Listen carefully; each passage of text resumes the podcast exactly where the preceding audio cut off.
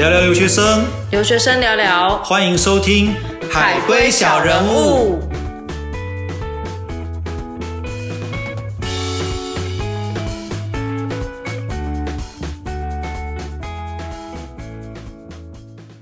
欢迎收听新一集的《海归小人物》，我是 Christy。我是叔叔。那我们今天呢，要来聊什么主题啊？Christy，我们今天是要来谈谈，就是我们当时候在美国的一些可能住宿的一些问题啊等等的。哎，没错，所以要聊住宿，当然最好就是要找一个现在还住在那的人跟我们一起聊，对吧？哎没错。所以呢，让我们欢迎今天也有凯加入我们。哎，大家好，迈阿密老地华，我又来了。哎，老德华，嘿，多谢。那让我们今天来聊聊，到底住宿有一些什么点？那 Chrissy，你有什么想法有想要分享？有，其实我不知道你当时候是怎么样找到你的第一个住的地方，因为像我，我之前上一集有分享是先念语言学校嘛，他基本上已经帮我安排好了。那你呢？啊，就在街上走啊，看谁有要让我住，我就住进去啊。啊，我以为你是住在桥下哎、也是住过一阵子，哈，没有啦，那怎么可能？哎，应该是这样啦。其实，在住宿这件事情，尤其对留学生来讲，一开始在还没有进入学校之前，就还蛮困扰的一件事。哎，凯，呃与其问我，因为我在美国，我住宿有比较多的经验，而且我这次去是第二次去，所以不太准。那凯，你当时是怎么样找到住宿的啊、其实我们找住宿的时候蛮快的，我就直接在脸书上面 PO 一个讯息到迈阿密找住宿的一个社团，然后就有人联系我，然后我就跟他一起去找，先找房客，再找住的地方。就这样，我就跟对方是一个来自北卡的美国人，然后我们就找到了目前我现在正在住的这间房子。对，所以从凯的经验，就让大家知道找住宿这件事情，在台湾其实就在进行了。那凯分享用 Facebook 就是一个很好的方法。在我们现在，像本身我们在迈阿密的台湾学生，我们就有一个 Facebook 的社群。那还在台湾的时候，其实透过社群，或者说透过一些住宿网站，都可以看得到迈阿密有哪些住房的选择。对啊，哎，但其实我的经验还蛮特别的，因为我刚刚上次有提到说，就是我从语言学校先找，然后语言学校他们直接帮我做安排，然后住完之后，我又住到 homestay。你们有没有 homestay 的经验？凯，你有吗？我是没有。没有没有没有 homestay，其实 homestay 的经验其实还蛮特别的，其实你基本上就不用担心，就是你要去买菜还是什么，你甚至也不用担心你要付网路的钱，然后还要付什么水电还是什么什么之类的，上都已经有帮你安排好。好好就当个死孩子就好了，怎么这么幸福对啊，然后回家就可以直接吃饭。太过分了，真的。对，但这也让我造就，就是我后续要找房子这件事情，让我觉得很困扰，因为我从来都没有这样子的经验过。对嘛，找房白痴，哎，没有啦，没有，没有，没有更急人的意思，没有。好啦，那凯跟 Christy 其实都分享了一些不同的找房子的一些经验。那我必须说啦，因为就像我我刚刚所讲的，我是第二次在美国住，所以在找房子的时候，我是比较有经验的。那我们 University of Miami 是不让研究生住在学校里面的，所以对不起，我们没有宿舍这个选项，所以我们只要是研究生都必须住在外面。那就像刚刚凯所说的，我们其实除了透过 Facebook，其实迈阿密大学它也有自己的所谓的外宿的媒介网站。那当然，上面的一些房源，它有好房源，就是它已经跟学校配合过了。那这样可以让你有一个比较好的选择。那另外也有一些本地的房源的网站，但是最重要的其实是，到底我们知不知道你要住在哪一个区域啊？哎，凯，你那时候一开始要住的那个区域，你你了解吗？在你在台湾找的，其实我真的不了解。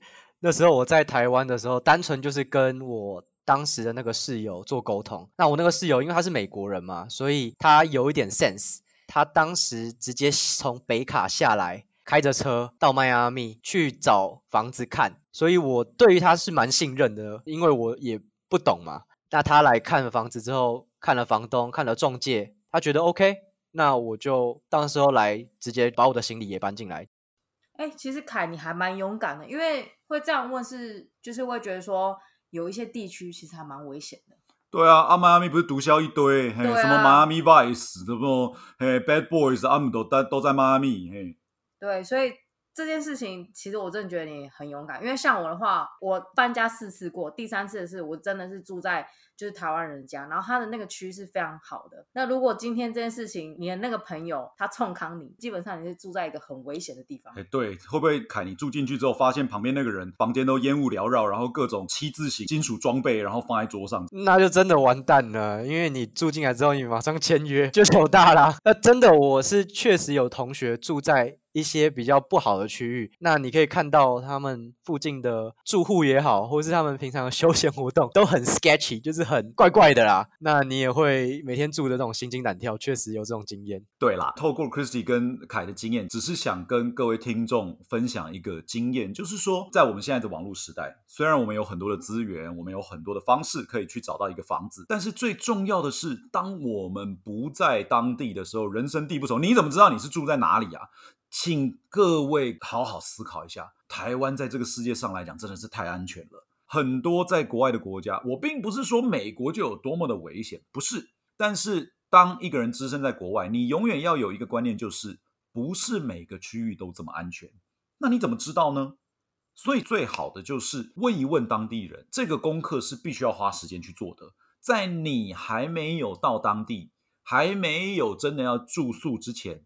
最好先透过学校啦，透过一些在那边的友人介绍啦，知道有熟识的当地人，先问一下我要住在什么区域，我不会住进去之后隔壁都各种烟雾缭绕，每天都懂吃懂吃到天亮。那个我们是去念书的，嘿，那真的会很痛苦，嘿，这个观念大家要有。我，但我觉得，就算你找到一个好的地方区域，但是你的室友如果是不好的人，那该怎么办呢？是吧？你在说凯的室友吗？哎，对对对，哎，所以凯，你要不要讲一下你那个很夸张的室友？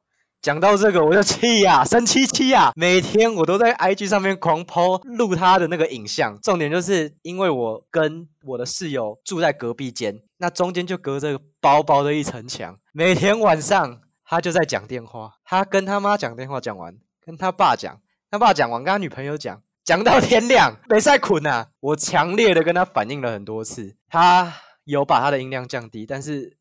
我就可能年纪也到了，所以比较浅眠呐，偶尔还在半夜醒来，然后带着愤怒再合上眼。有一个好的室友或是一个正常一点的室友，确实会让你在生活上面带来比较好的生活环境。没错，真的好的室友真的带你上天堂，不好的室友你真的连住套房你都不想住。我跟你讲，嘿，真的。其实。你看哦，你还记得我们当时候在你家的时候，那个 party house 哦？你说在我家吗？对啊，所谓的 party house，当时候我们就是有一个同学会嘛。那叔叔是跟其他两位台湾人住在一起，那基本上我们是天天往他们家跑。那我们这 party house 有在做什么呢？第一，唱卡拉 OK。哇，这个比钱柜还好啊！然后再是我们办 park 也在那边，因为空间很大嘛，还有厨房很，那甚至也在那边打电动啊，哦，还看电影啊，非常的有趣。其实应该是这样说啦，就是当你跟自己友善的室友住在一起的时候，其实室友真的慢慢的会变得像有家人的感情。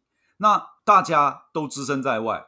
室友，如果大家感情好，你就会愿意付出的更多。所以啊，其实不要以为刚刚 Chris 讲那些设备都是我们自己买的，不是，是各个朋友有人提供卡拉 OK，有人提供。电视游乐器啊，这好老的讲法，但对，就是电视游乐器。有人呢提供了呃锅碗瓢盆，那也有人就带来了更多其他的设备。当大家在念完书或是工作完，大家都很辛苦，想要有一个欢聚的时间或者欢聚的地点。那因为我们大家之间室友的感情好，当然我们就很希望把我们自己的这个家庭环境来跟各位朋友一起分享。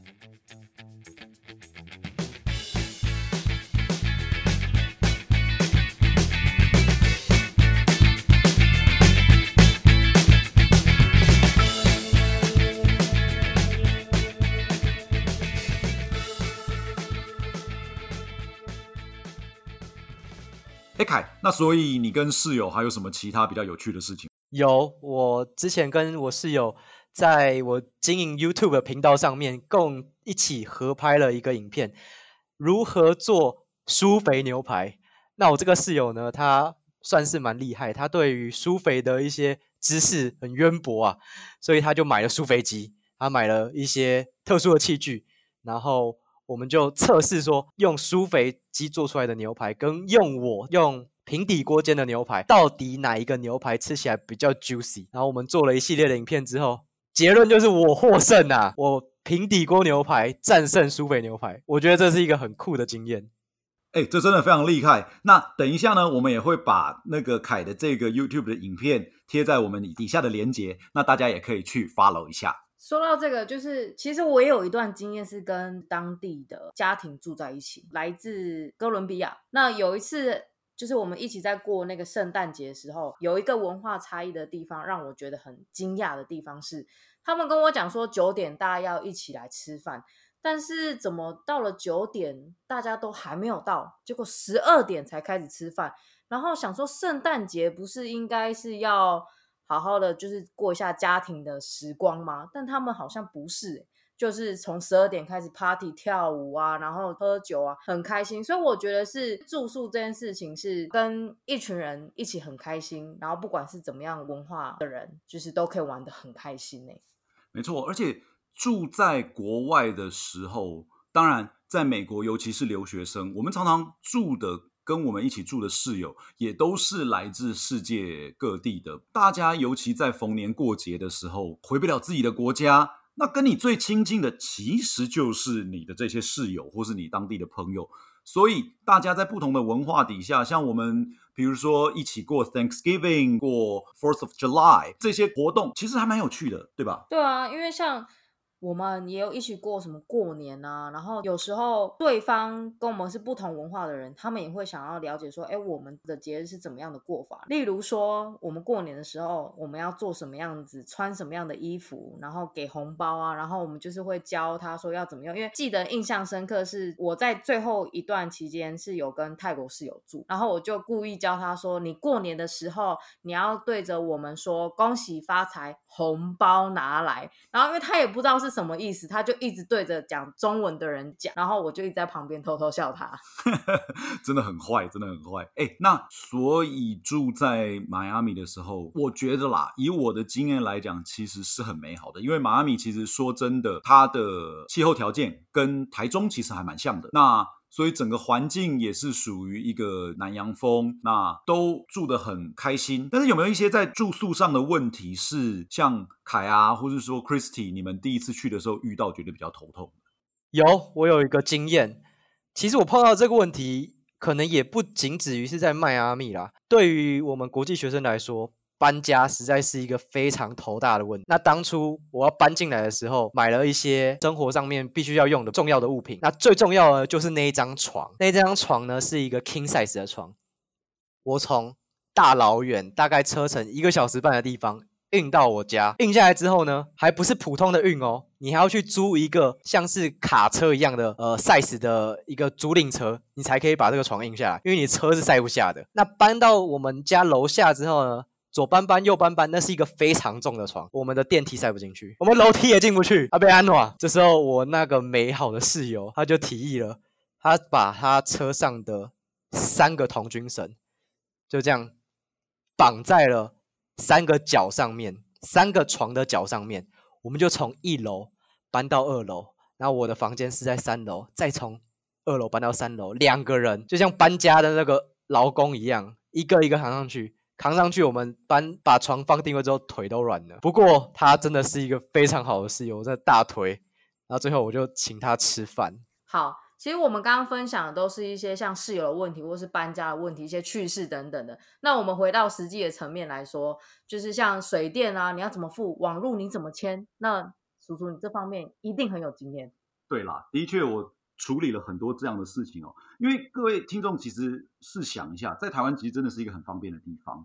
那所以水电、所以网络这些事情，其实第一个常常如果我们住在家里，我们也真的不太需要担心这些，啊，爸爸妈妈都处理好了嘛。那我们出去租房子，很多房东也都帮我们付好了，那，顶多就是我们觉得网络太慢，我们自己去办一条新的。但是在美国呢？我们如果住的是一个公寓大楼，可能没有什么太大的问题。但像我，因为之前常常是住在一个 house 里面，那对于一个 house 来讲，你的水要重新迁，你要开一个新的身份，那你要付押金，那电也是一样，那还要签网路，那有些人可能还要签电视，那这些部分其实都是要我们自己去操心。你说难吗？其实不难。但是当你这些小事全部凑在一起，尤其不像台湾这么方便，你可能到个 Seven 就可以办办完八成的事情，然后再转去个中华电信，哎，剩下两成大概也差不多了。但是在美国呢，不同的地方，它每个不同的州、不同甚至不同的城市，它有不同的电信服务商，那它的水电也都有不同的管道，所以这在在都是你要自己去烦恼。那怎么办呢？有这么多的事情，哎，这就回到我们刚刚讲的，当你今天有一个好的室友。像凯，他的室友是美国人，那美国人对他本身的系统肯定是比较了解的，啊，这个时候就可以提供给你很大很大的帮助，或是找一个已经在美国住过、比较有经验，像我这种人，嘿，我的室友可能就不用担心，因为我都帮他们处理好了。对啊，哎，像我觉得叔叔你真的什么都会，因为像我就是笨笨的，然后付个钱，大家都帮我付好这样子。真的，你就是属于过太爽的那一种。嘿，对，不好意思，谢谢。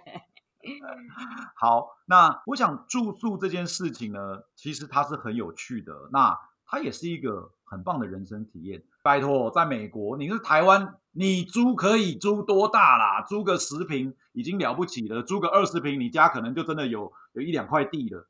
那在美国，哎，对不起哦，我们家之前，凯，你还记得我们家之前大概多大吗？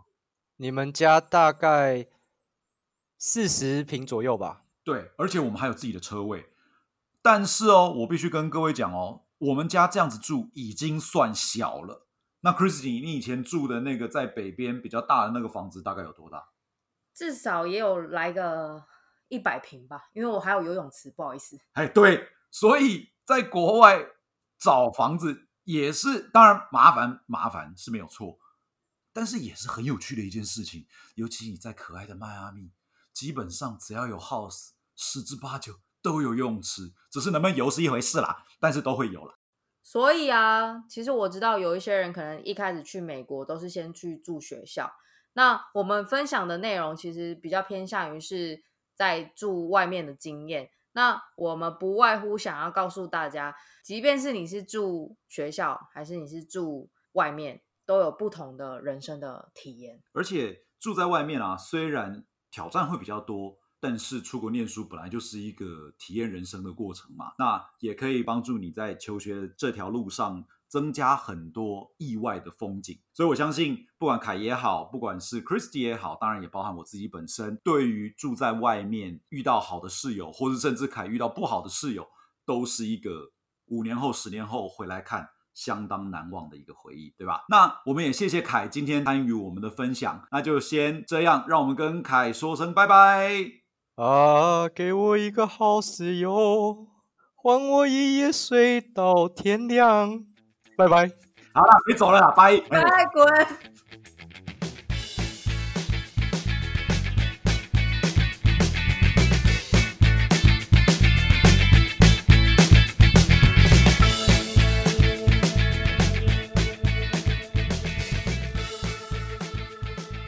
好的，感谢大家今天收听这集的海龟小人物，欢迎追踪我们的 IG 或是底下留言任何看法给我们知道哟，拜拜。